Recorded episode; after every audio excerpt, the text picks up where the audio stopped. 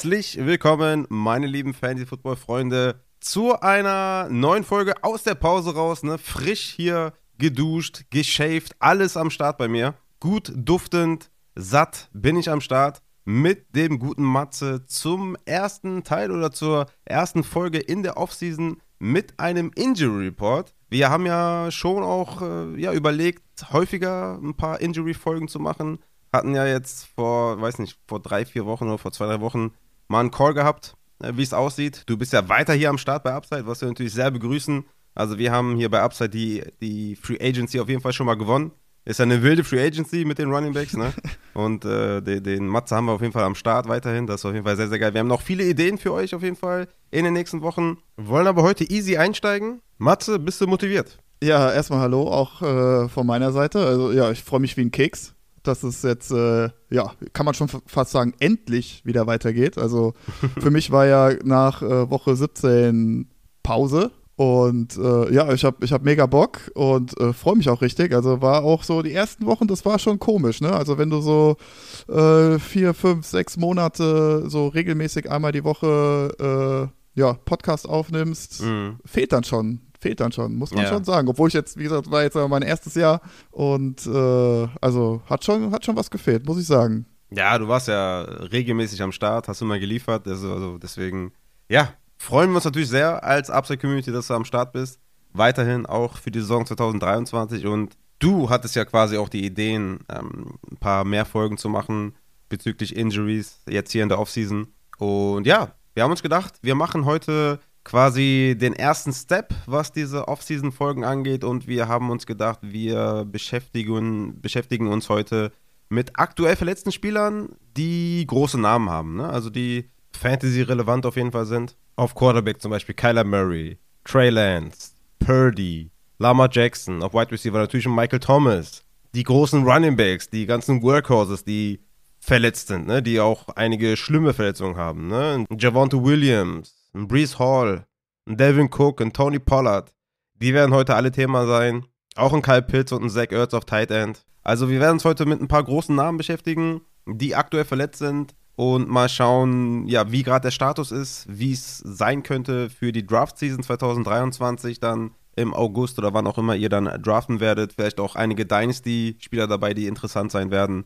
Also da werden wir uns heute eine schöne, knackige Folge ähm, ja, zusammenschustern und werden dann vielleicht in den kommenden Wochen nochmal eine zweite Folge machen zu aktuell verletzten Spielern, die man vielleicht in ein, zwei Sätzen dann beenden könnte. Und da schauen wir dann, wie wir da zeitlich dann hinkommen in dieser Woche. Ob wir da noch die Mailbacks hinten ranpacken. Sollten heute die Mailbacks hinten runterfallen, werden wir die auf jeden Fall in der nächsten Folge behandeln. Macht euch da keine Sorgen. Aber lange Rede ohne Sinn. Ich würde sagen, wir starten rein mit den Quarterbacks. Da starten wir mit Kyler Murray von den Arizona Cardinals. Ja, ACL und Meniskustier hat er sich äh, geholt in Woche 14. Also sehr weit in der Saison, was natürlich dazu führt, dass natürlich sich alle Sorgen machen, was die Timeline angeht. Ne? Der Wombob hatte auch im Discord gesagt, wie sieht die Timeline bei Kyler Murray aus? Best- und Worst-Case-Szenario der Rückkehr in der kommenden Saison. Und ich für meinen Teil kann da nur sagen, ich habe irgendwo mal gelesen, dass sogar bis Woche 9 in 2023 dauern kann. Das fand ich schon echt sehr lang hin, aber ey, keine Ahnung, ich bin kein Experte, dafür bist du da. Deswegen, Kyler Murray, wie sieht er das Best-Worst-Case-Szenario für 2023 aus? Ja, also da, was natürlich, also kann man glaube ich jetzt erstmal allgemein sagen, also diese ganzen Prognosen etc. pp. Ich glaube, äh, alles, was wir jetzt hier sagen, ist, sage ich jetzt einfach mal der Best Case, äh, vorausgesetzt die Heilung verläuft je, beim jeweiligen Spieler halt äh, ohne Komplikationen und ja, ich glaube, das kann man so als Disclaimer einfach mal festhalten. Und was bei so Verletzungen angeht, ist immer entscheidend das OP-Datum. Also es ist mehr oder weniger fast egal, wann die Verletzung stattgefunden hat. Was immer wichtig ist, OP-Datum, wenn eine OP stattgefunden hat. Äh, bei Kyler Murray war das jetzt äh, der dritte erste diesen Jahres. Das heißt, ähm, plus minus bei ACL-Verletzungen, was haben wir auch schon letzte Saison oft genug erwähnt, sind die berühmten neun Monate, wo das äh, Re-Injury-Risiko deutlich reduziert ist. Wir haben es natürlich auch schon letzte Saison das ein oder andere Mal gesehen, dass Spieler ja vor neun Monaten, beziehungsweise sogar teilweise dann vor acht Monaten zurückkamen. Siehe äh, Michael Gallup oder ähm, Chris Godwin. Mhm. Und ja, was also, also dritter erste plus neun Monate, das heißt Anfang Oktober. Das mhm. wäre dann Woche, ja, vier, fünf, fünf, würde ich jetzt mhm. mal sagen. Das wäre, denke ich mal, so, ja, das angepeilte Ziel, wo ich sagen würde, okay, das passt, da, da habe ich auch kein Bauchgefühl, irgendwie Kyler Murray aufzustellen. Äh, kein schlechtes Bauchgefühl, so. Und ja, das ist, glaube ich, so die Timeline, was so der Best Case wäre. Ähm, wenn er jetzt früher spielen sollte, wäre es für mich jetzt nicht zwingend ein, besserer Case. Weißt du, was ich meine? Es ist halt, ja. Ähm, ja, Verletzungsrisiko ist da, gerade für so einen mobilen Quarterback wie Kyler Murray das ist. Und die Verletzung kam ja auch ohne Fremdeinwirkung vom Gegner und äh, da, wo dann einfach das Knie weggeknickt ist. Ähm, ja, was du jetzt gehört hast mit, mit diesen, ja, Woche 9, ich glaube, das mhm. ist halt der springende Punkt mit dem Meniskus, wo jetzt keiner genau weiß, ja, wie groß ist der Meniskusschaden am Ende gewesen. Also das ist, glaube ich, generell jetzt allgemein gesagt für, für Kreuzbandverletzungen ähm, immer ein springender Punkt, wie groß ist der Meniskusschaden. Weil wenn ich einen relativ großen Meniskusschaden habe, darf ich relativ lange das Bein nicht belasten. Da reden wir wirklich von bis zu sechs bis acht Wochen. Und das ist halt eine riesenlange Zeit, ja, was die, was die Recovery einfach verzögert. Ne? Wenn ich nach der OP ähm, ja, nach, in Woche 1 oder in Woche 2 schon das Bein belasten darf, da, wie gesagt, da bin ich, da bin ich sechs bis acht Wochen früher dran. Ne? Und das ist halt ein, ein riesen, riesengroßer Unterschied. Und äh, vor zwei Wochen habe ich ein Instagram-Video gesehen von Kyler Murray, wo er schon wieder trainiert wo er ja, schon wieder genau im Gym, ne? Genau, genau, wo er also es ist jetzt nicht 100% aussagekräftig, aber man kann schon das eine oder andere draus ziehen. Also er hat ja wirklich wie so ein Bekloppter in den Ergometer reingetreten und da richtig Gas gegeben. Man, man äh, dachte, das ist irgendwie ganz normales Video in der Preseason und der ist topfit. Genau. Muss, gut, wir wissen natürlich jetzt nicht, mit wie viel Watt ist er da gefahren, wie groß war der Widerstand. Ne? Vielleicht ist er da auch einfach ins Leere getreten. Aber selbst das sagt mir ja schon mal, okay, sechs Wochen nach OP kann er schon wieder so reintreten, auch wenn es jetzt mit, sag ich mal, relativ wenig Widerstand ist, aber er kann schon mal das Bein belasten. Also kann der Meniskusschaden meiner Meinung nach nicht ganz so gravierend gewesen sein und macht mir so ein bisschen Hoffnung, dass das jetzt nicht, ja, die, also bis Woche 9 dann wirklich dauert, dass er wieder das Feld sieht. Und ansonsten haben wir ja noch eine Übung gesehen, wo er den Hüftbeuger trainiert hat. Äh, das muss man ehrlich sagen, hat mit dem Knie verhältnismäßig wenig zu tun. Also da wird das Knie nicht belastet. Deswegen kann man da jetzt keine Schlüsse draus ziehen, äh, inwieweit das äh, ja, den Meniskus betrifft oder nicht. Mhm. Diese, diese Übung muss er so oder so machen. Äh, die Kollegen aus Amerika meinten, ja, das wäre schon äh, ja, zu spät und, und äh, wäre behind the schedule und sowas. Also ich sehe das relativ entspannt und sehe es sogar eher positiv, weil er wirklich schon relativ kräftig da ins Ergometer treten konnte. Mhm. Ähm, von daher, also was halt natürlich auch ein, ein Worst Case sein könnte, Kyler Murray spielt in Woche 1. Das sind dann über vier Wochen zu früh für, mein, für meine Begriffe und verletzt sich dann wieder direkt wie äh, Chris Godwin zum Beispiel, hat einen Hemi oder noch schlimmer, irgendwas mit dem Knie an sich, ne, mit dem Gelenk und das wäre vielleicht sogar noch schlimmer, als äh, dass wir ihn in Woche 9 sehen. Ja, okay, also Best-Case-Szenario wäre Woche 4, 5 und Worst-Case-Szenario wäre Preseason Week 1. ja, gut, das glaube ich jetzt nicht, aber äh, wenn er wirklich dann Week 1 auf dem Feld steht, äh, oh, das, äh, keine Ahnung. Er schmeißt alles rein schon in der Preseason. genau. Ja. Nee, aber finde ich ganz interessant, die Theorie auf jeden Fall, dass da Best-Case-Szenario einfach ne, locker in die Saison kommen, nicht zu früh reingehen das finde ich schon auch einen guten Approach. Und du machst ja schon auch dann auf jeden Fall Hoffnung, weil gerade Dynasty Wise natürlich, ne, der ist jetzt 25,5 Jahre alt. Hm. Ich denke mal, das ist ein absoluter Buy-Low-Spieler in Dynasty. Ich hatte da auch schon sehr viele im Discord, äh, die gefragt haben, was kann man da holen oder wie viel würdest du ausgeben? Und ich würde easy going natürlich einen First Round oder einen Superflex dafür ausgeben, weil so ein Kyler Murray, ja, bekommst du, denke ich mal, in den nächsten Jahren nicht unbedingt im Draft. Natürlich haben wir ja 2024 auch interessante Quarterbacks, aber die müssen sich halt auch erstmal, erstmal beweisen. Äh, von daher, ja, Kyler Murray sieht ja relativ rosig aus. Natürlich machen wir natürlich ja in den nächsten, weiß nicht, in drei Monaten oder so nochmal ein Update hier zu den ganzen verletzten Spielern. Aber Stand jetzt sieht es erstmal ganz gut aus. Vom Bub. Deswegen, also macht dir keine Sorgen. Aber ja, vielleicht im Backup-Quarterback McCoy oder, oder ja, wenn die noch da sind, Blau oder sowas. Vielleicht draften sie auch einen in der siebten Runde, sechsten Runde und spielen den in den ersten vier Wochen. Aber zu Kyler Murray, glaube ich, ist jetzt genug gesagt. Da sieht die Timeline vielleicht für Woche 4 ganz gut aus. Dann, wenn du nichts mehr hast, kommen wir zum nächsten Quarterback oder zu den beiden 49ers Quarterbacks. Da haben wir zwei Stück, die aktuell verletzt sind. Auch eine sehr, sehr interessante Offseason-Thematik. Das wird, glaube ich, sehr, sehr, je weiter man in die Offseason geht und je näher man quasi zu den Preseason Games und zum Training Camp kommt. Ja, Trey Lance, Brock Purdy, das wird sehr interessant. Beide mit äh, relativ ja, starken Verletzungen. Trey Lance natürlich mit dem Zeitfenster-Vorteil. Ne? Also er hat es ja relativ früh in der Saison, Woche 2 hat er sich verletzt und Purdy halt relativ spät jetzt in der Saison. Was kann man zu den beiden Quarterbacks sagen? Wie sieht da die Timeline aus? Was haben die überhaupt? Weil das ist ja auch relativ schwer rauszubekommen. Also ne, hier bei, bei Trey Lance Fibula Fracture, bei Purdy Rippe und, und irgendeinen Strain und keine Ahnung. Also es war für mich total undurchsichtig und wusste mhm. ja, du kommst heute. Deswegen schieß mal los mit Lance und Purdy, was da genau Sache ist. Genau, also bei Trey, ich würde sagen, wir fangen einfach mal Trey Lance an. Der hat sich ja zuerst verletzt. Also der hatte, wie du schon sagtest, die Fibula sich gebrochen. Das ist das Wadenbein. Und äh, dazu dann auch noch mehrere Bänder. Also es, es geht meistens dann einher mit einem High Ankle Sprain.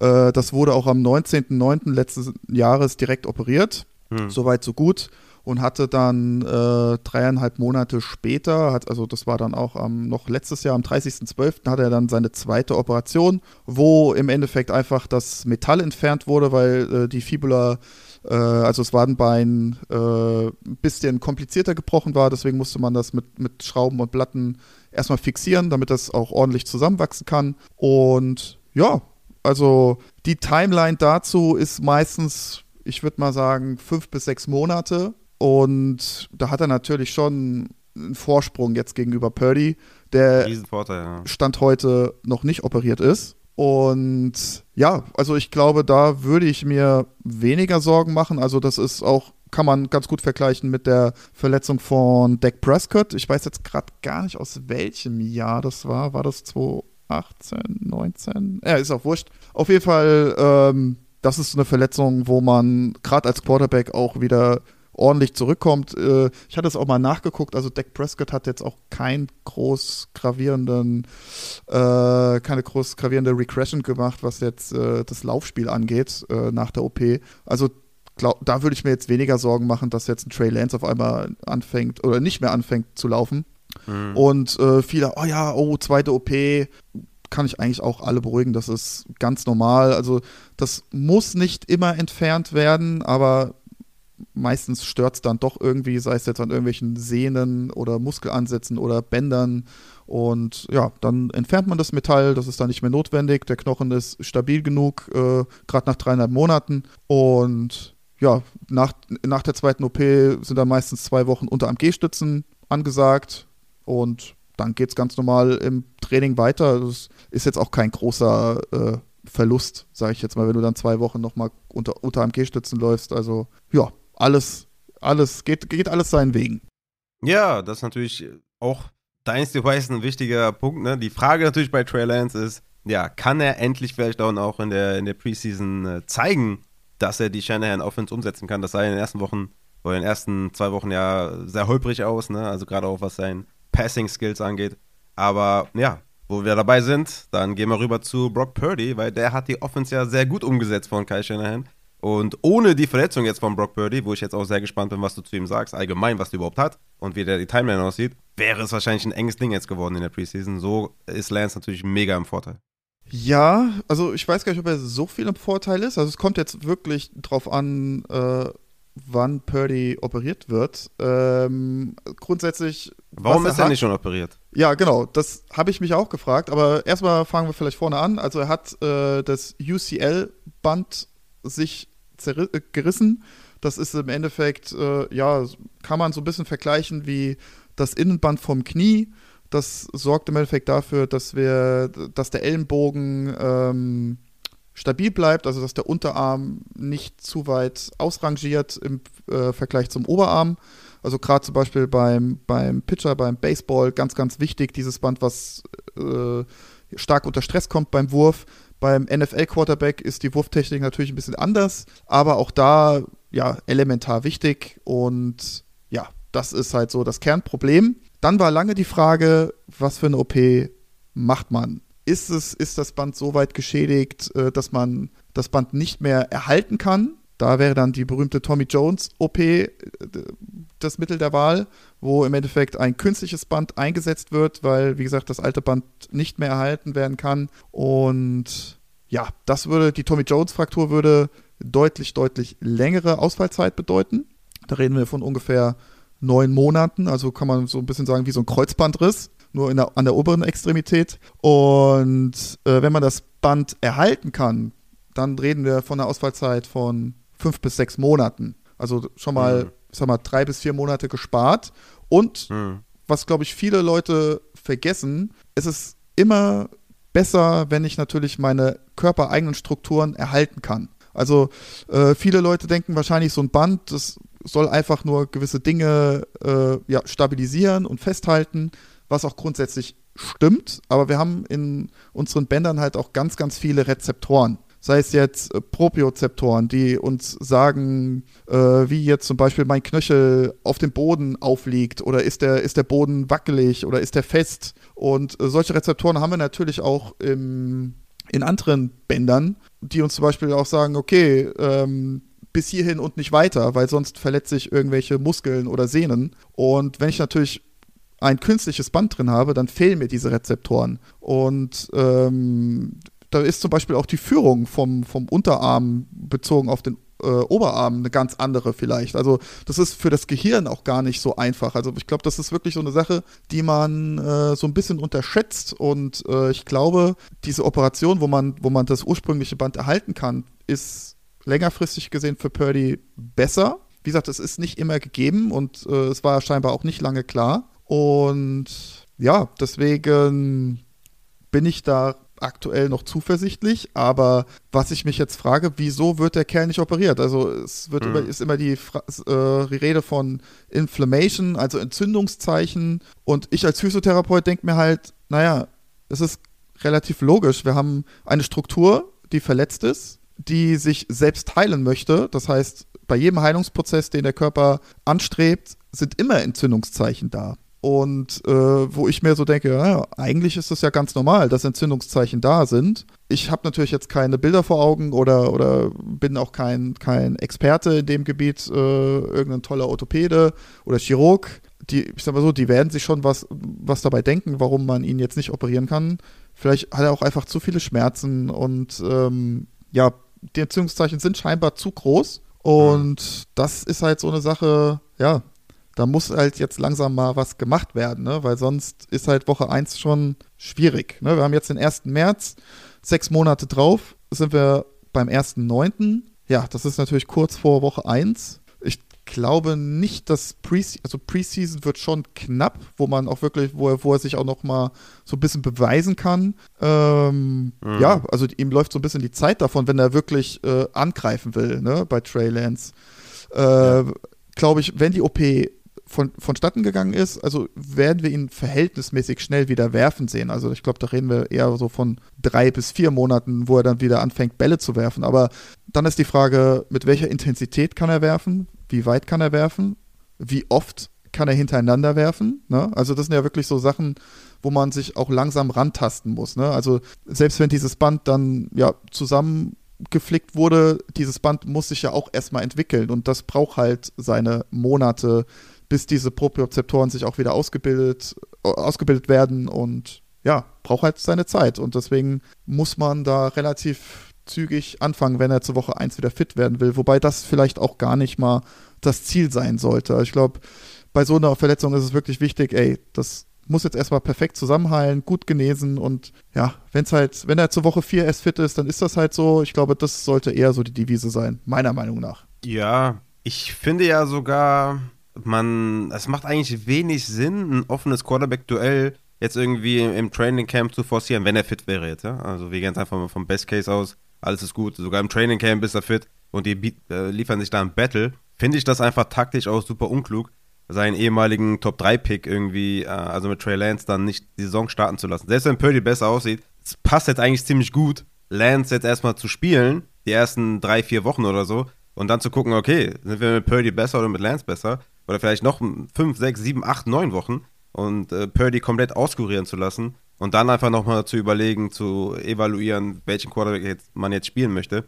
Weil mit Lance jetzt irgendwie zwei Wochen gespielt, 2022, äh, dann vielleicht Training Camp, Preseason und vielleicht die ersten zwei Wochen nur gesehen zu haben und dann zu sagen, wir, wir geben Purdy weiter, macht, glaube ich, keinen Sinn, in, ne, wenn man sich überlegt, was für ein Pick man investiert hat.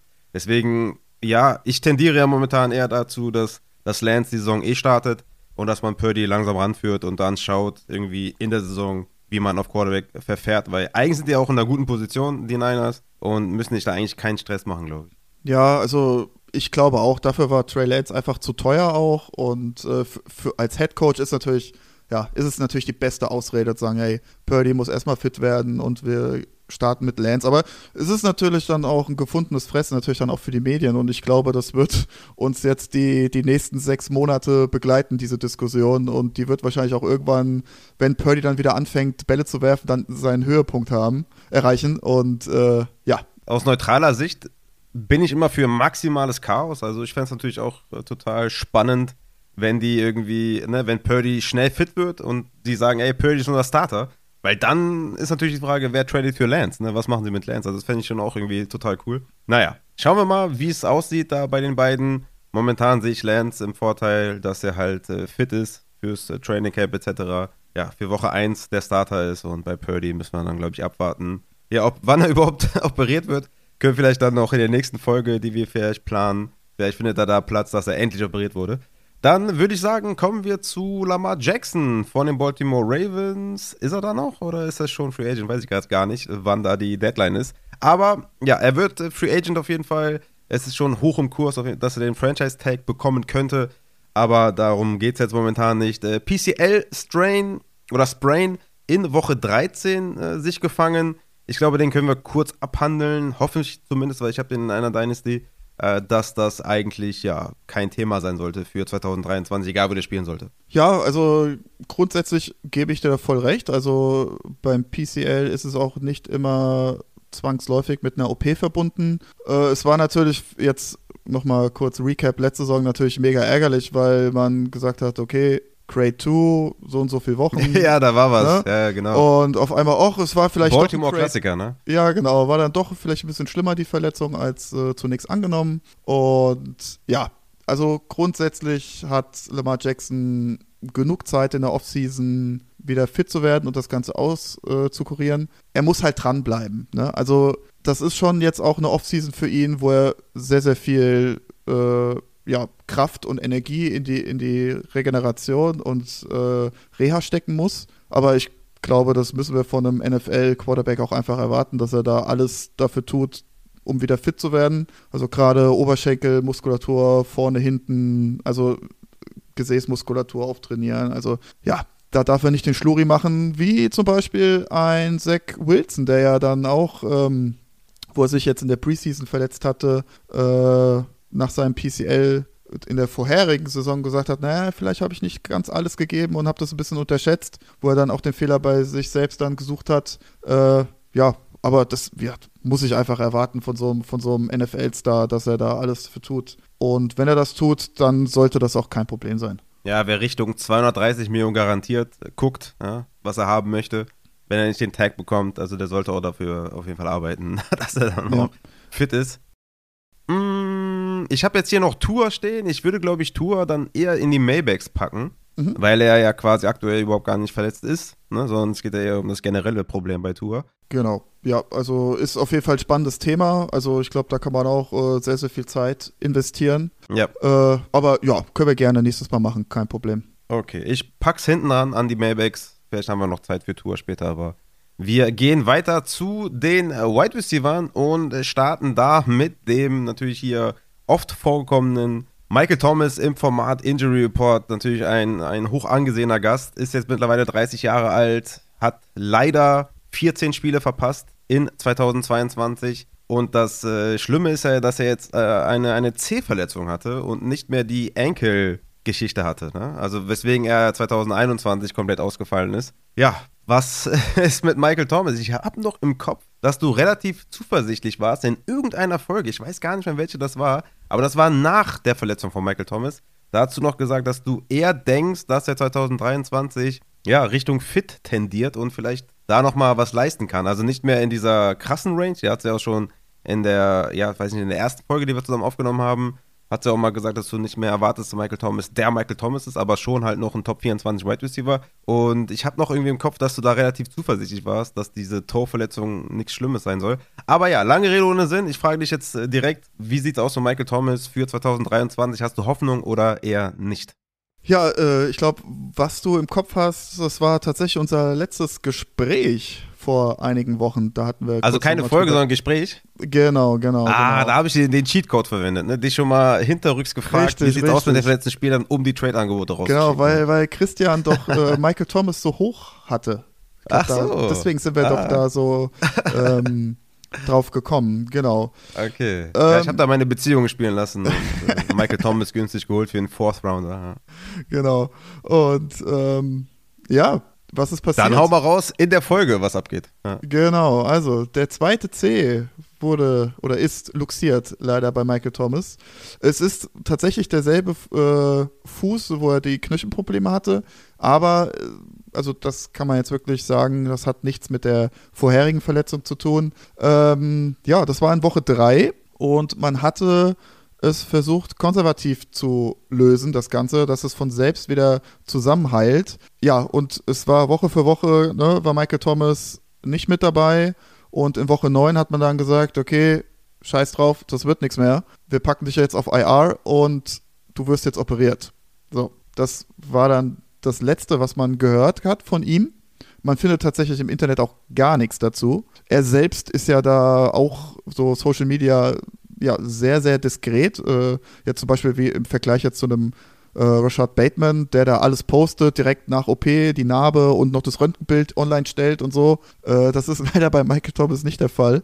Äh, ich habe auf jeden Fall aber ein Foto von ihm gesehen auf Instagram vom 4.2., wo er keinen Walking Boot oder irgendwie sowas in der Art hat und auch keine äh, unter AMG-Stützen oder sowas. Also er scheint wieder normal laufen zu können, den Fuß belasten zu können, was schon mal positiv ist. Generell sind solche, ja, ich glaube, das kann man wirklich sagen, solche Verletzungen, das ist wirklich sowas, das kann man aus der letzten Saison so ein bisschen mitziehen, so ein Fazit, dass Mittelfußverletzungen, Zehenverletzungen immer Mist sind. Immer sehr unangenehm und auch teilweise wirklich eine lange Ausfallzeit bedeuten. Äh, sei es jetzt ein Bateman, sei es jetzt ähm, ein äh, Traylon Burks, der lange ausgefallen ist mit einem Turf Toe. Mhm. Und grundsätzlich, was jetzt die Timeline angeht, müsste ich, also gibt es eigentlich jetzt nichts, was dagegen spricht, dass Michael Thomas wieder, äh, also nicht zurückkommen kann. Also normalerweise sind das, ist das eine Zeit, ja, da wird man sagen, okay, let's go, Junge. Mhm. Jetzt kommt's halt, er ist halt, ich weiß, wie alt ist er? 30? 31 mittlerweile? Ja, er, er wird jetzt 30, ja. Also ja. Zur Saison ist er 30. Genau. Und ja, also ist so, solche Zehnverletzungen haben auch schon den einen oder anderen Sportler zum Karriereende gebracht, frühzeitig. Also man darf mhm. das nicht unterschätzen. Also ich glaube, jetzt ein Statement abzugeben, ist noch ein bisschen zu früh. Ich hoffe, dass man jetzt so in den nächsten Wochen, Monaten vielleicht noch das eine oder andere hört von ihm. Vielleicht dann, vielleicht wird er ja jetzt auch noch gecuttet und wird ein Free Agent. Mhm. Ja, wird er ja auf jeden Fall. Da hat ja der Hebrumer uns darauf aufmerksam gemacht, dass er auf jeden Fall gecuttet wird, weil ich weiß nicht genau, wie der Capit war, irgendwas von 30 Millionen oder so, also komplett absurd. Ja. Und die haben ja extra den Vertrag umstrukturiert. Aber ja, ich meine, es gibt einige Teams, die Wide Receiver Hilfe benötigen, die auch geil sind. Ne?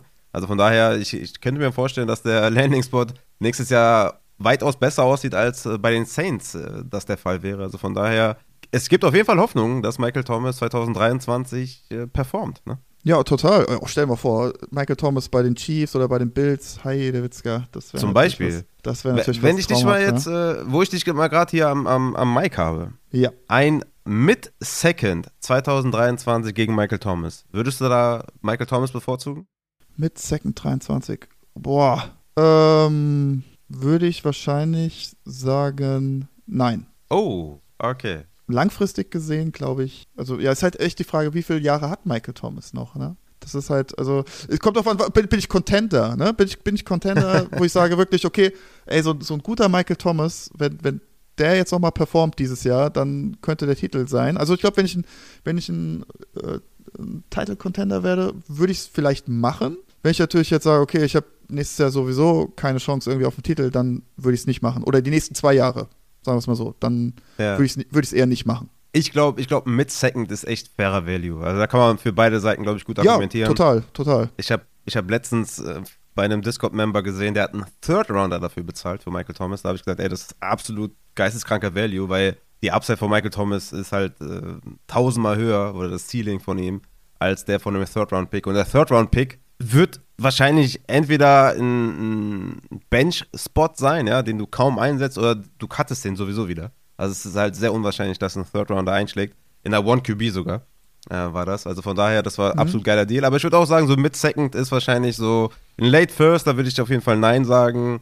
Und dann so Early Second to Mid Second, je nachdem, wie geil man die Klasse findet. Ganz genau. fairer Value für Michael Thomas. Ja, ich bin sehr gespannt, wo er landet und äh, ja, ob er 2023 überhaupt spielt. Du hast ja gerade gesagt, irgendwie, es könnte auch noch bitterer werden, aber ich denke, die Upside ist auf jeden Fall immer noch da. Dann äh, würde ich sagen, kommen wir zum nächsten Spieler. Das ist Rashad Bateman von den Ravens. Der hat ja List Frank, also List Frank, auch immer eine sehr, sehr bescheidene Injury. Hat neun Spiele verpasst. Der hat sie ja eben auch angesprochen, da bei Mittelfuß und sowas alles sehr bescheidene Verletzungen. Ja, wie sieht es aus bei Rashad Bateman? Genau, also der wurde ungefähr am 7.11. operiert, also ist auch schon eine Weile her. Und so wie ich das gelesen habe oder recherchiert habe, wäre diese OP nicht zwangsläufig notwendig gewesen. Man hat sich aber dann im Endeffekt genau für den anderen Weg entschieden, wie jetzt bei Michael Thomas, wo man gesagt hat, okay, wir operieren jetzt direkt, überlassen nichts den Zufall, weil ähm, ja, die Saison wäre wahrscheinlich so oder so hinfällig gewesen. Und ja, man hat sich direkt dann dafür entschieden, äh, den Fuß operieren zu lassen. Da hat er ja, wie gesagt, Rashad Bateman auch sein, sein Röntgenbild äh, abfotografiert und es, und es online gestellt, wo man dann gesehen hat, da war dann so eine schöne lange Schraube drin, wo dann ähm, der, diese Mittelfußreihe wieder ja, zentriert wurde, nenne ich es jetzt einfach mal, also in die richtige Position gebracht wurde. Und ich glaube, anhand dieses Bildes, glaube ich, wäre das ohne OP auch nichts geworden. Also das macht man ja meistens dann wirklich, wenn das auch so ein bisschen luxiert ist, das Ganze, und ein bisschen abgesackt ist. Und äh, das darf nicht sein. Und ja, da hat man sich für die OP entschieden. Ich denke, das war auch der richtige Schritt.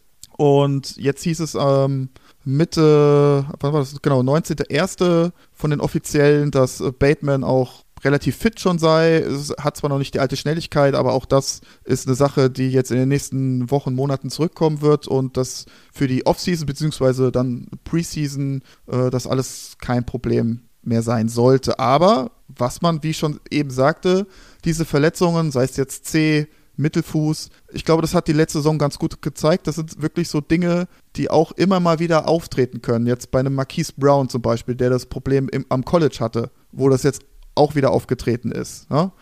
Mhm. Ähm, ja, Nachi Harris zum Beispiel, ne, der sich in der Preseason verletzt hat, dann gab es diese Schrecksekunde Anfang äh, der Saison. Der ist zwar kein Spiel ausgefallen, aber auch da hat er sich wieder wehgetan. Ähm, gibt natürlich auch andere Beispiele, wie jetzt, ähm, na, Travis Etienne, äh, der hatte gar keine Probleme, der hatte auch genug Regenerationszeit. Ähm, aber ich glaube auch, also bei Bateman, wäre ich auch aktuell noch recht positiv gestimmt. Und ich hatte auch eine wilde Statistik ähm, gelesen. Ich weiß nicht, ob du die bestätigen kannst, dass äh, Bateman ähm, Yards per Route Run 2,77 oder irgendwie sowas diese Saison, also die paar Spiele, die er gemacht hat, also das ist ein besserer Wert wie Cooper Cup oder äh, Adams zum Beispiel. Kannst du das bestätigen? Besserer Wert als auf jeden Fall erstmal, hm, das dazu. Da habe ich jetzt einen Podcast gehört, da hat jemand die ganze Zeit als und wie falsch eingesetzt. Da bin ich wahnsinnig geworden. Deswegen, sorry, ich musste das jetzt kurz anfügen.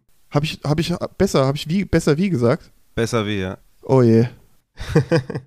Nicht so schlimm, hast du nur jetzt gerade meine Achillesferse erwischt. Ich mache mich, glaube ich, jetzt auch gerade unbeliebt. Aber äh, Targets per Route Run ist hier bei Player Profiler mit 25,5, aber ich denke mal wegen der Sample Size ist es nicht aufgeführt. Also die äh, okay. gucken dann auch immer, dass man das gut vergleichen kann. Ja, ich habe das nur auf Twitter gesehen. Ja, bei den wenigen Spielen relativ wenig Aussagekraft, denke ich. Okay. Aber ja, ist ein guter Wide Receiver, ähm, macht viel auf seinen wenigen Möglichkeiten und war sehr effizient. Deswegen war das für mich auch immer so ein Boomer-Bust-Spieler. den ich aber sehr gerne auf der Flex aufgestellt habe. Und ja, müssen wir mal abwarten, wie die Verletzung sich auskuriert, wer der Quarterback ist. Aber ich denke, Rashad Bateman, ja, da können wir uns drauf freuen. Äh, Gerade auch aus Dynasty, denke ich mal, ein talentierter Wide Receiver. Das ist ja auch in Dynasty immer sehr wichtig. Mich fragen oft Leute zu irgendwelchen Spielern, soll ich den, soll ich den mal holen, soll ich den mal holen? Sage ich immer, ja, das Talent ist geil. Ne? Äh, Pittman zum Beispiel oder so, Bateman. Ey, holt euch die auf jeden Fall. Das ist immer wichtig, Talent in Dynasty. So, dann würde ich sagen, kommen wir zu. Ja, wir haben jetzt hier noch Wanda Robinson und Tim Patrick. Ja, wenn ich Wanda Robinson sehe, dann schmerzt mir natürlich mein Herz. Was ist mit Wanda Robinson? Wie ist da die Timeline? Hat er ein ACL-Tier in Woche 11. Du wirst mir gleich sagen, wann die OP war. Hat dann sieben Spiele verpasst.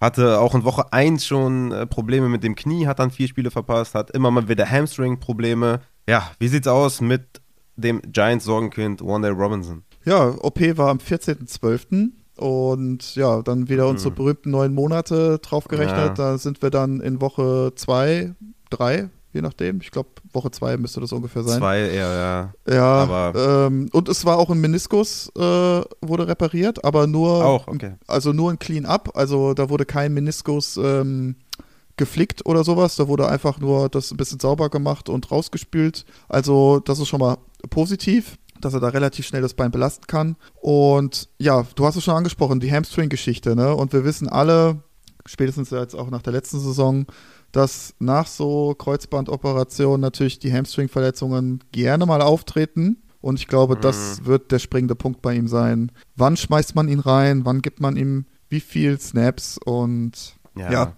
das ist, glaube ich, so eher die Frage. Und ist sehr, sehr tricky. Ich habe ihn tatsächlich auch äh, äh, in einem Trade mit dazu bekommen. Hab mich echt gefreut, weil ich dachte, ey, der hat das schon so ein Tony-mäßig, also schon ganz geiler Spieler. Und ja, eine Woche, spä genau, eine Woche später war es dann soweit, ne? Hm. War, da, war das ja. Kreuzband gerissen. Also, äh, aber ich, ja, bin da eigentlich noch guter Dinge. Aber was das Kreuzband angeht, aber jetzt natürlich die Meniskusgeschichte, also er hatte auch gar nicht jetzt die Möglichkeit, ähnlich wie Tony vor der letzten Saison, wo er auch dann nochmal eine Knie-OP hatte und sowas. Also er hat jetzt auch gar nicht so die Möglichkeit, seine Hamstring-Problematik äh, richtig auszukurieren und daran zu arbeiten. Klar, mhm. natürlich muss man im Rahmen der, der Reha von so einem Kreuzbandgeschichte auch viel Hamstring trainieren und sowas, aber ähm, ja, wir wissen alle, wie es ist, ne? Dann bist du mal drei Wochen zu früh wieder auf dem Platz und ja. ja, ja. Ich bin sehr gespannt. Also ich glaube, wenn, wenn, wenn Tony, äh, Tony sage ich jetzt schon, äh, Robinson, wenn Robinson es schafft, in der Offseason bzw. Preseason halbwegs fit zu sein, dann, also wenn er wirklich es schafft, bis Woche 2, 3 keine Hamstring-Verletzung oder sowas zu haben oder Wade oder sowas, dann bin ich happy. Okay. Ja, er ist ein super explosiver Wide Receiver. Der hatte echt flashy Games wo ich dachte, oh mein Gott, bitte setz den mehr ein, weil er hat ja echt auch wenige Snaps gesehen zum Anfang der Saison. Und du hast eigentlich bei jedem Snap gesehen, dass der ein Difference Maker sein kann in Offense. Ja, und dann halt die Verletzung kassiert. Ja, ich bin echt eher skeptisch, ne, weil was ich so gelesen habe, ist halt, ne, Woche 1, 2, 3 ist so das Ziel. Und ich habe einfach ne, in Fantasy nie Bock, irgendeinen Spieler zu draften, der nicht fit ist, der erst noch fit sein muss oder fit werden soll ja, in Dynasty würde ich ihn auf jeden Fall versuchen zu bekommen. Also ist super jung, äh, sah super dynamisch aus, ist in einer guten Offense, also mit gutem Coach, sage ich jetzt mal. Ne? Also Quarterback ist die andere Frage. Aber ich denke mal, ein Coach, der ihn gut einsetzen kann. Deswegen ist er ein spannendes Talent auf jeden Fall, aber für eine Redraft-Season, ja, müssen wir, glaube ich, da mal die nächsten Monate abwarten, wie da die Verletzung aussieht. Weil ich dann schon ein bisschen Angst habe, dass dann ne, die, die Hamstring reinkickt, dann irgendwie äh, wenn er wieder fit ist und so. Das kennen wir ja, das ganze Spiel haben wir schon tausendmal durchlebt. Deswegen mal abwarten, aber ja, cooler Einblick auf jeden Fall deinerseits. Dann kommen wir noch kurz zu Tim Patrick, der hat ja, können wir glaube ich auch schnell machen, Preseason 2022 da den äh, Meniskusriss oder äh, ACL-Tier. Ja, ich denke mal, das ist einfach wie letztes Jahr, äh, wo er ein spannender Wide Receiver war, ein spannender Wide Receiver 3, 4 war, jetzt mit Sean Payton. Ich denke mal, der wird ein spannender Late-Round-Pick werden oder ein Sleeper-Pick werden, Tim Patrick würde mir jetzt wegen der Verletzung eher weniger Sorgen machen, es sei denn, du knallst jetzt einen raus. Äh, nee, also die Zeit ist auf jeden Fall mehr als ausreichend, würde ich sagen. und ähm, diese OP war am 8.8., also ja, sollte alles Jupti sein. Und ähm, hatte Anfang November hat er gesagt, dass er, also er selbst hat gesagt, dass er ahead of schedule ist. Ne? So Aussagen mag ich ja immer. Ja. Und ähm, auch sein GM hat jetzt auch ähm, Oh mein jetzt, Gott. Jetzt, jetzt auf dem, auf dem Combine, ne? Das, der Der hat über auch, Javonte ganz wilde Dinge gesagt. Ja, da kommen wir ja auch noch zu, würde ich sagen. Da bin ich mal gespannt. Und äh, hat ja auch gesagt, dass er ready ist für, für Week 1. Und ja, zum Thema auch nochmal Robinson vielleicht. Äh, Ich weiß nicht, ob du dich noch erinnern kannst an unser letztes Gespräch, wo ich gesagt habe, ich glaube, ich bin da so ein bisschen auf, auf einer Spur, was Wide Receiver angeht und Comeback von ACL. Ich weiß nicht, ob du dich dran erinnern kannst. Mhm, ja. Und ähm, also da, das, da kommen wir vielleicht nochmal zu in einer anderen Folge. Aber wie Ja. gesagt, bei Robinson bin ich gar nicht mal so pessimistisch, wie gesagt, wenn er fit bleiben Sehr kann. Äh, bei Tim Patrick weiß ich nicht. Weiß ich nicht. Hm. Weiß ich nicht. Aber, ey, kann also, warum nicht? Warum nicht? Also genug Zeit war da. Ähm, mal gucken. Aber die Spur von Matze, die ist irgendwo gemundet oder gemündet und da warten wir jetzt mal die, ja, warten wir mal vielleicht eine andere Folge ab, um uns ich sag mal so, ich kann ja ACL schon mal so einen kleinen Teaser geben. Yes. Es, hat, es hat was mit dem RAS-Score zu tun.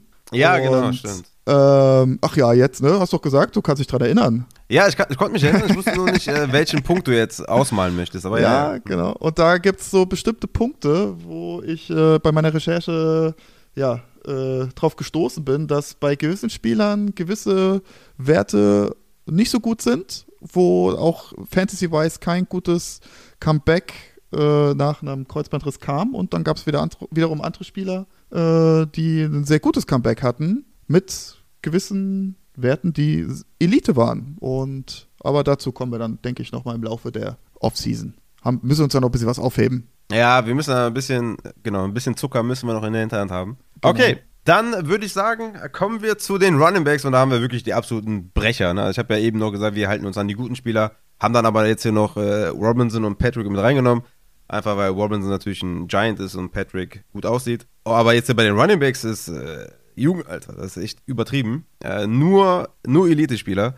Da sind da, glaube ich, jetzt alle gespannt, wie es da aussieht. Weil ich hatte auch in, den Top, in der Top 24 Folge ja noch Brees Hall drinne, Javonte nicht, weil Javonte mir zu viel dann kaputt hatte. Aber ja, wir gehen mal langsam rein und äh, starten mit, ja, mit Javonte, ne? Weil JT haben wir rausgenommen, soweit ich mich erinnern kann. Haben Oder wolltest JT du, ah nee, JT haben wir noch drin gelassen, weil der hatte jetzt noch eine OP gehabt, genau. Also starten wir mit Jonathan Taylor, der hatte einen High Ankle Sprain in Woche 15 und ja, damit dann die Saison beendet. An sich keine schlimme Verletzung, aber du hast mir nochmal gesagt, der hatte jetzt eine OP. Der hat ja auch einen Road Ankle in Woche 4, wo er drei Spiele ausgefallen ist. Also, Genau. JT, wolltest du auf jeden Fall rannehmen, jetzt nimm ihn auch ordentlich ran. Genau, er hatte tatsächlich jetzt äh, Ende Januar, am 28. hatte er eine minimalinvasive Operation am Sprunggelenk, wo ein wenig Gelenkknorpel entfernt wurde, der da frei rumgeschwommen ist, also ein Keen-Up sozusagen, so wie man das auch beim Knie macht. Und das kann man, glaube ich, wirklich so sagen, war auch das Problem, wahrscheinlich dann in Season, warum das immer so ein On-Off-Ding war. Ne? Dass er Mhm. dann drei Spiele ausgefallen ist und immer wieder Stiffness hatte, immer wieder Schwellung hatte, so ein Gelenkknorpel, der da frei rumschwirrt im Gelenk, reibt natürlich ne, und sorgt für Ärger. Und ja, das ist, denke ich, auch der Hauptgrund, warum er nach seinem High Ankle Sprain auch nicht mehr so zurückkam. Ne? Er hatte, glaube ich, danach nur noch zwei Spiele, wo er wirklich auch Fantasy-wise gut aussah. Ja, Rest war dann ich, eher ich würde so- sagen, drei, drei sehr gute Ja. und ein mittelmäßiger. Also 23 Punkte, 15, 17,3 und 11,8. Ja, also auf jeden Fall sah es auch so, wenn man ihn angeguckt hat, nicht ganz so rund aus, hatte ich immer so den Eindruck. Und ja, also ich glaube, dass diese OP jetzt gar nicht mal so gravierend ist. Also das ist mal minimalinvasiv, das gibt eine ganz, ganz kleine Nadel, äh, Narbe nur. Und ich glaube, das ist ein positives Zeichen, weil es ist manchmal auch gar nicht so einfach, das dann äh, diagnostisch zu sehen, ob da jetzt irgendwie ein Gelenkknorpel rumschwirrt oder nicht. Und äh, ich sag mal so, Worst Case wäre natürlich gewesen, er schlägt sich die ganze Zeit damit rum in der, in der äh, Offseason und lässt sich dann irgendwie, weiß ich nicht, erst im Sommer operieren, weil man es da erst entdeckt hat. Und deswegen sehe ich das eher positiv und kann wirklich nur jedem raten, der da jetzt irgendwie, weiß ich nicht, die Finger von Taylor weglässt, weil er sagt, ah, der hatte jetzt letzte Saison so zwei äh, Sprunggelenksverletzungen, da traue ich mich nicht ran. Irgendwie, weiß ich nicht, in Pick 1 bis 5, weiß ich nicht. Also kann ich so nicht sagen. Also ich würde da jederzeit wieder zugreifen. Ja, wir hatten, ich glaube, sowohl Christian als auch ich hatten in der Top 24 jeweils Top 3 Running Back, wenn ich mich richtig erinnere. Ja. Oder hatte ich den Top 4? Aber ja, relativ hoch, glaube ich. Und ich denke, er ist so ein Kandidat, da kann der Stock eigentlich nur besser werden. Also momentan. Ne, ehemaliger, ich glaube, Dynasty Running Back 1 und Redraft Rise Running Back 1. Also lasst euch da jetzt von dieser schlechten Saison mit verletzungsgeplagten Geschichten nicht blenden. JT, da erwarte ich auf jeden Fall 2023 einen dicken Bounceback. Dann, ja, die kriegen, die kriegen halt auch so Spieler, äh, Entschuldigung, dass ich nochmal reinkrätsche, also so Spieler kriegen halt schnell da mal so, so, so einen Stempel halt, ne? Injury Bro, ne? Das ist halt, wir haben es letztes Jahr mit, mit ähm, Barclay oder CMC, ne? Wo alles sagt, oh, ich mhm. weiß nicht und mm, und es waren lustigerweise äh, die wenigen Spieler, die halt ja, nicht verletzt waren. Ne? Gut, CMC hatte immer so ein paar Wehwehchen, aber hat es durchgezogen, ne? Und Barclay auch. Und Verletzung kann man nie genau vorhersagen. Also von daher äh, hätte ich da keine Angst, Taylor wiederzunehmen. Ja, dann kommen wir zu Javonte Williams. Da bin ich echt gespannt, was du jetzt raushaust. Ne? Da bin ich wirklich, wirklich gespannt. Also, der hatte ACL, LCL und PLC Geschichten. Also das ganze Knie einmal rundum beschädigt. Das Ganze ist in Woche 4 passiert, hat 13 Spiele verpasst. Äh, der Swiss Guy hatte da auch äh, eine Frage noch reingestellt. Müssen wir bei Javante Williams von einem ähnlichen Verlauf wie J.K. Dobbins ausgehen? Relativ, ja, guter Vergleich, glaube ich. Äh, der GM George Payton oder Patton hat ja noch gesagt, er ist on track für Woche 1 in dieser Pressekonferenz, die du eben angesprochen hast. Aber das, was ich so gelesen habe, sagen eher viele Richtung Oktober wird vielleicht das Comeback erst sein. Also Woche 1, glaube ich, sehr optimistische Aussage hier vom GM. Aber ja, Javonte Williams, was ist los bei Javonte Williams? Hast du eher Angst, dass es so wie bei J.K. Dobbins irgendwie ausgehen könnte? Oder glaubst du, das wird sein Jahr 2023 mit Sean Payton? Und ohne Melvin Gordon, ne, der ihn ja zurückgehalten hat am Anfang der Saison, was auf jeden Fall rückblickend betrachtet sehr lustig ist. Ja, wer, wer weiß, wer weiß, wer da, da noch dazukommt, ne? Aber Melvin kommt zurück. das wäre geil. Sie holen Mark Ingram oder sowas. Irgendeinen alten Running Back. Ja, er muss erstmal fit werden. Deswegen erstmal Javonte. Rein da, Junge. Genau. Ja, es ist die, äh, ja, Meniskus oder nicht, ist die Frage. Ne? Also, das ist so äh, die Frage, die ich mir halt wirklich stelle. Ähm, weil es hieß ja anfangs, oh, da ist ein großer Meniskusschaden mit dabei und ist echt kacke. Und dann auf einmal hieß es dann mitten in der Saison, ey, Meniskus ist doch nicht betroffen was halt, wie wir schon anfangs der Folge jetzt gesagt haben, schon einen riesengroßen Unterschied in der Recovery Time äh, mhm. betrifft. Und ja, da habe ich jetzt auch echt unterschiedliche Aussagen gehört und auch die ja. Kollegen, also die Physiokollegen aus und, und Ärzte auch aus Amerika haben gefragt, ja, was ist denn jetzt mit dem Meniskus? Ist der jetzt operiert worden oder nicht? Und keiner weiß es so wirklich. Mhm. Äh, der GM hat ja auch gesagt, dass er mit den Athletiktrainern joggt. Jetzt sind natürlich auch alle Physios und, und äh, Ärzte aufgesprungen und sagen, boah, Mensch, scheiße, fünf Monate nach OP, der joggt nur, das kann ja nicht sein. Ich glaube, da muss man das auch ein bisschen, ein bisschen lockerer sehen. Ich glaube jetzt nicht, dass der GM, ja, ich glaube, was das, was das Wort Joggen angeht, kann ich mir jetzt nicht vorstellen, äh, dass das da wirklich wortwörtlich gemeint ist. Also ich glaube schon, dass er damit, glaube ich, einfach nur ausdrücken wollte, dass er halt mit dem Athletik Trainerteam zusammenarbeitet. Also, wenn er jetzt nur joggen würde, oh, das wäre schon nicht so nice, muss ich sagen, nach so einer Zeit. Aber das kann ich mir jetzt nicht vorstellen. Also, ich glaube, da würde ich jetzt auch nicht das Wort so auf die Goldwaage legen. Aber ja, was die Timeline betrifft, also da reden wir halt wirklich so von neun bis elf Monaten. Ne? Und ja, da sind wir wirklich so November, äh, September, Oktober. Ne? Also das ist wirklich so die Zeit, wo ich ihn auch wirklich realistisch sehe. Ähm, ich könnte mir auch vorstellen, dass er wirklich in Woche 1 spielt und fit ist, aber ich glaube auch wirklich, dass man da, dass da seine Workload noch deutlich reduziert sein wird, Stand heute. Mhm. Äh, also das Szenario sehe ich schon auch. Ich sehe aber auch das Szenario, dass er wirklich auch erst dann äh, Mitte Oktober, beziehungsweise Anfang Oktober, 10.10. 10. Ja, also das kann durchaus sein.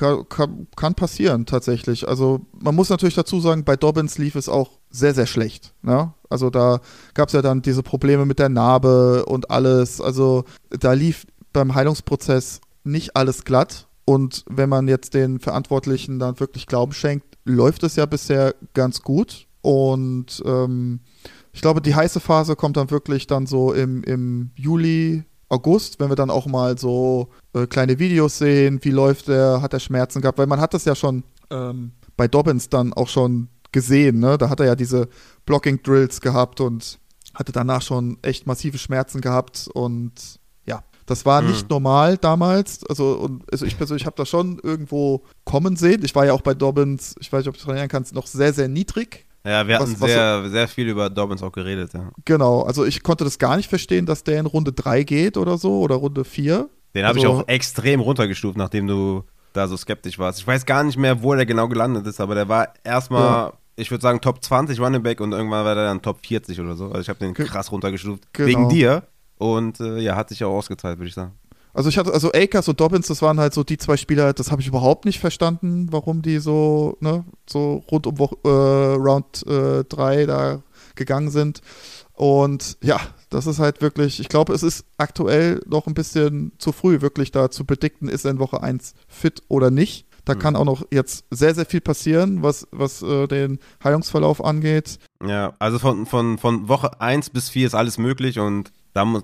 Ich, vielleicht könnte man einfach sagen, der, der Saisonstart, der wird eher langsam verlaufen. Selbst wenn Ja, er spielt, Also, können wir genau. jetzt nicht davon ausgehen, dass der hier Workhorse-Zahlen auflegt.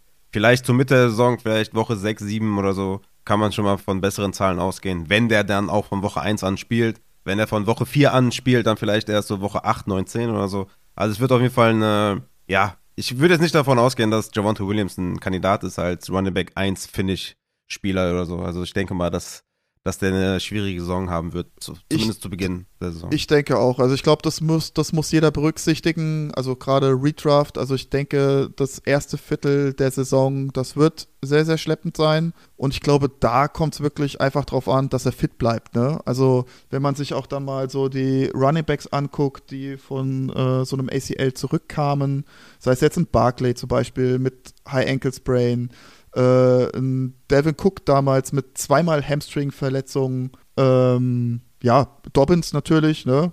Weiß jeder noch. Also, ich glaube, da geht es auch wirklich in diesem ersten Viertel da, einfach darum, fit zu bleiben, keine Weichteilverletzungen wie jetzt irgendwelche Muskelgeschichten. Und ich glaube, das sollte einfach jedem bewusst sein, wenn, wenn man Ja. ihn pickt, egal wann oder wie. ja, denke ich auch.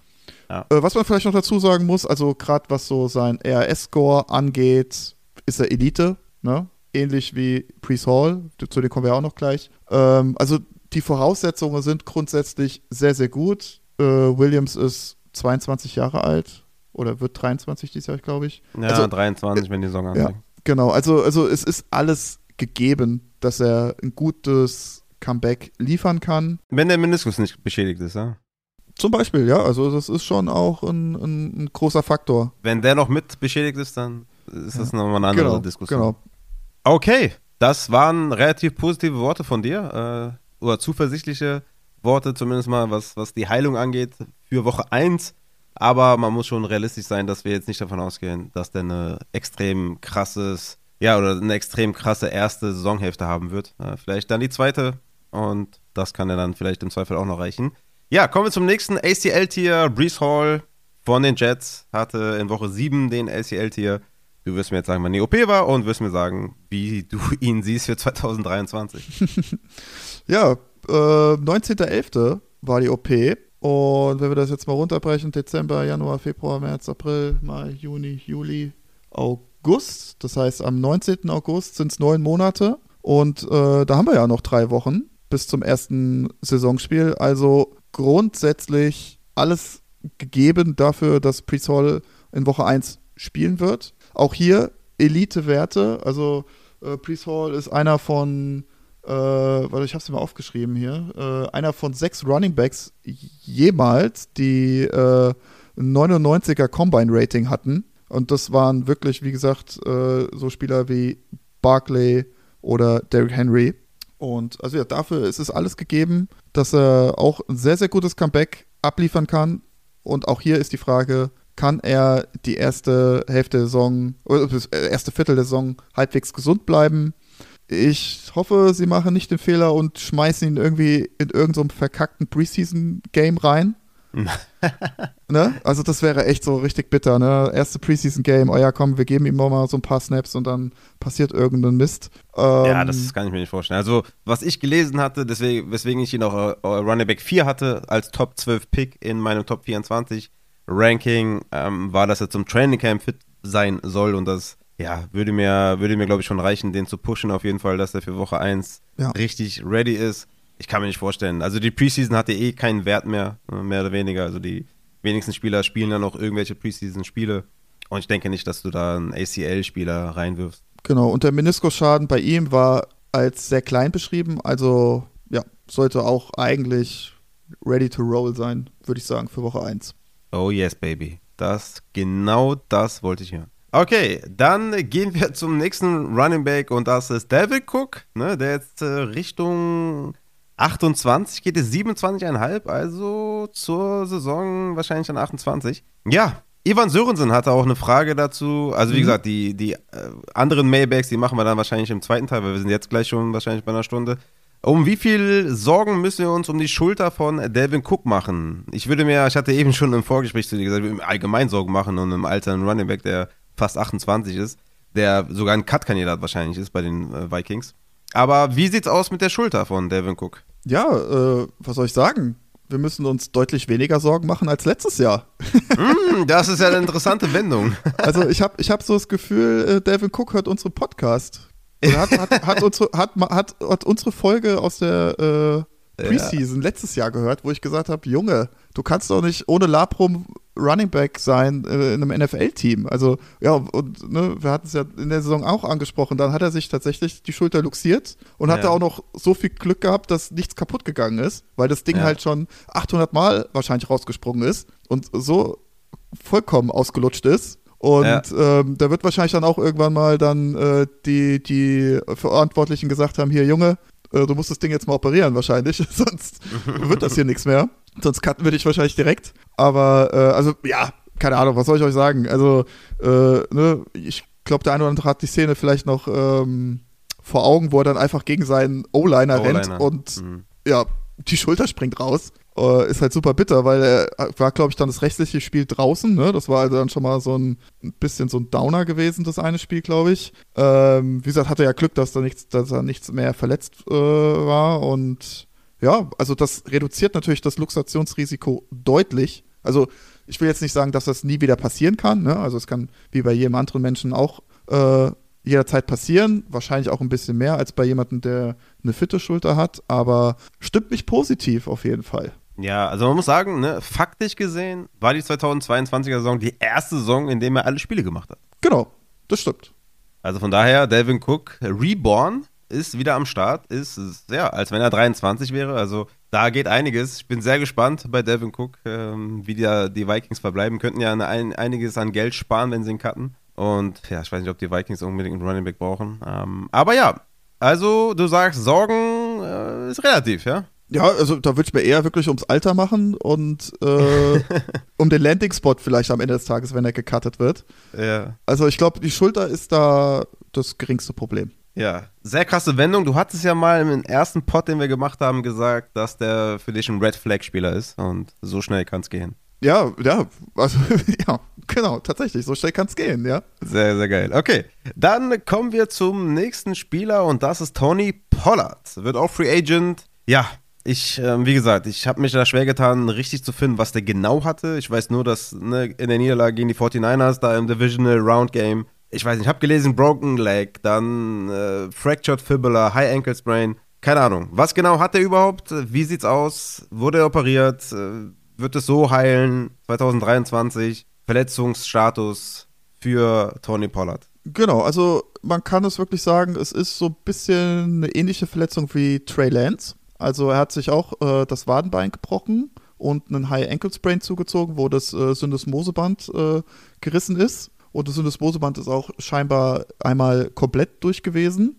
Und äh, was allerdings ähm, ja, deutlich, deutlich ähm, ja, besseres Outcome verspricht als bei Trey Lance, ist, dass dieser, äh, dieser Wadenbeinbruch nicht kompliziert war. Also dieser Bruch ist nicht irgendwie verrutscht, war kein Spiralbruch oder irgendwie ähnliches. Also es war scheinbar ein Kletterbruch und das Ganze konnte ohne Operation versorgt werden. Also es ist einfach ja, in den, in den ähm, Entlastungsschuh reingepackt worden und konnte ja, heilen im Rahmen mhm. der Syndesmoseband-Operation, die stattgefunden hat. Mhm. Da gab es eine Tightrope-Operation. Das ist im Endeffekt wo, ähm, die Operation, die zum Beispiel Cooper Cup durchgezogen hat oder ein äh, ähm, Tannehill. Mhm. Und ja, das verspricht im Endeffekt eine schnellere Genesung. Also da redet man in der, ja, so sechs bis acht Wochen nach so einer äh, Tightrope-Operation. Also ein Tour Tagovailoa hat zum Beispiel im College glaube ich, nach drei oder vier Wochen wieder gespielt. Da mhm. war dann, glaube ich, stand irgendein Championship-Game an. Und ja, deswegen bin ich da gar nicht mal so pessimistisch. Also es war natürlich ein super, super unglücklicher Zeitpunkt, ne? So kurz vor Ende, beziehungsweise, ja, genau, es war ja, ja, war ja war, genau, war ein Playoff-Spiel. Genau.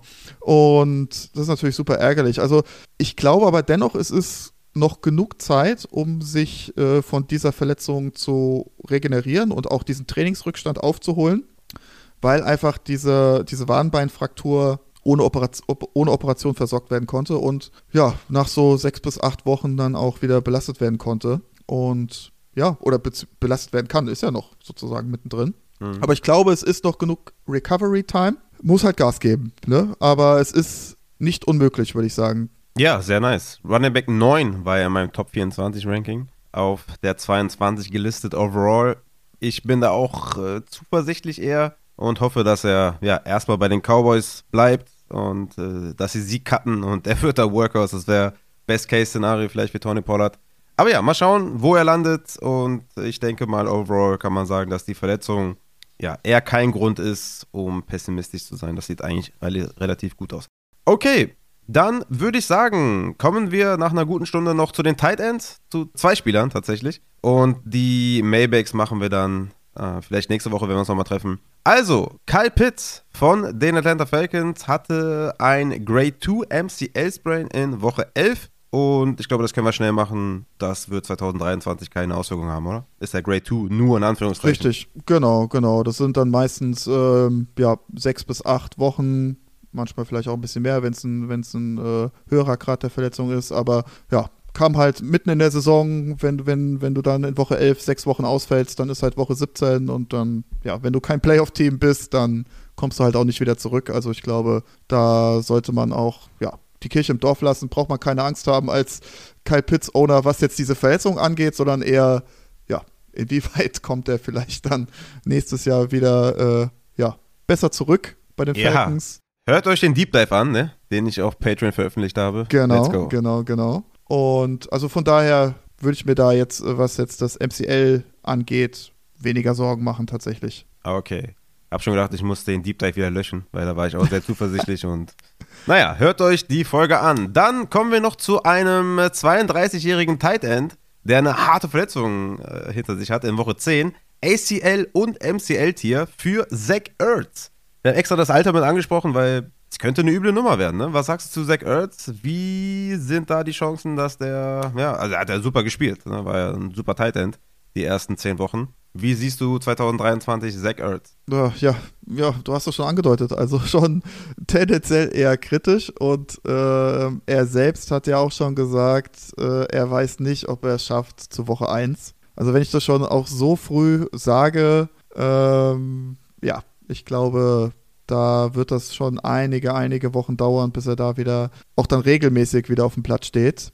Und ja gut, OP war am 18.11. und äh, tatsächlich ist es meistens auch so, wenn das Kreuzband reißt mit äh, Innenbandverletzungen, ist der Meniskus auch nicht weit entfernt. Äh, das wurde jetzt in den Medien gar nicht so thematisiert, aber ich könnte mir vorstellen, dass da auch äh, der Meniskus was abbekommen hat und deswegen auch schon ja, gesagt wird, ey, ich weiß nicht, ob ich schaffe zur Woche 1. Äh, ja, sieht nicht so gut aus tatsächlich. Also wäre ich auch sehr, sehr vorsichtig, aber man kennt Zach Ertz, vielleicht wird er so eine Red Zone Waffe oder Jimmy sowas. Graham. Könnte ich mir schon auch vorstellen. Aber ja, was haben wir denn? 18.11.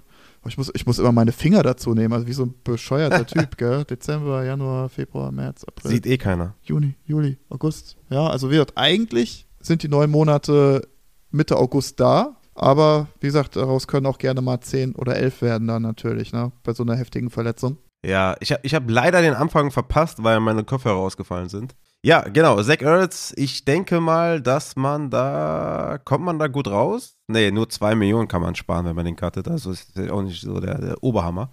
Aber ja, ich denke mal, das wird eine schwierige Saison wahrscheinlich da für Zach Ertz. Da muss ich erstmal auskurieren und fit sein. Und ich werde mir nochmal die ersten, ja, 45 Sekunden anhören, was du zu Zach Ertz gesagt hast, weil das habe ich leider nicht mitbekommen.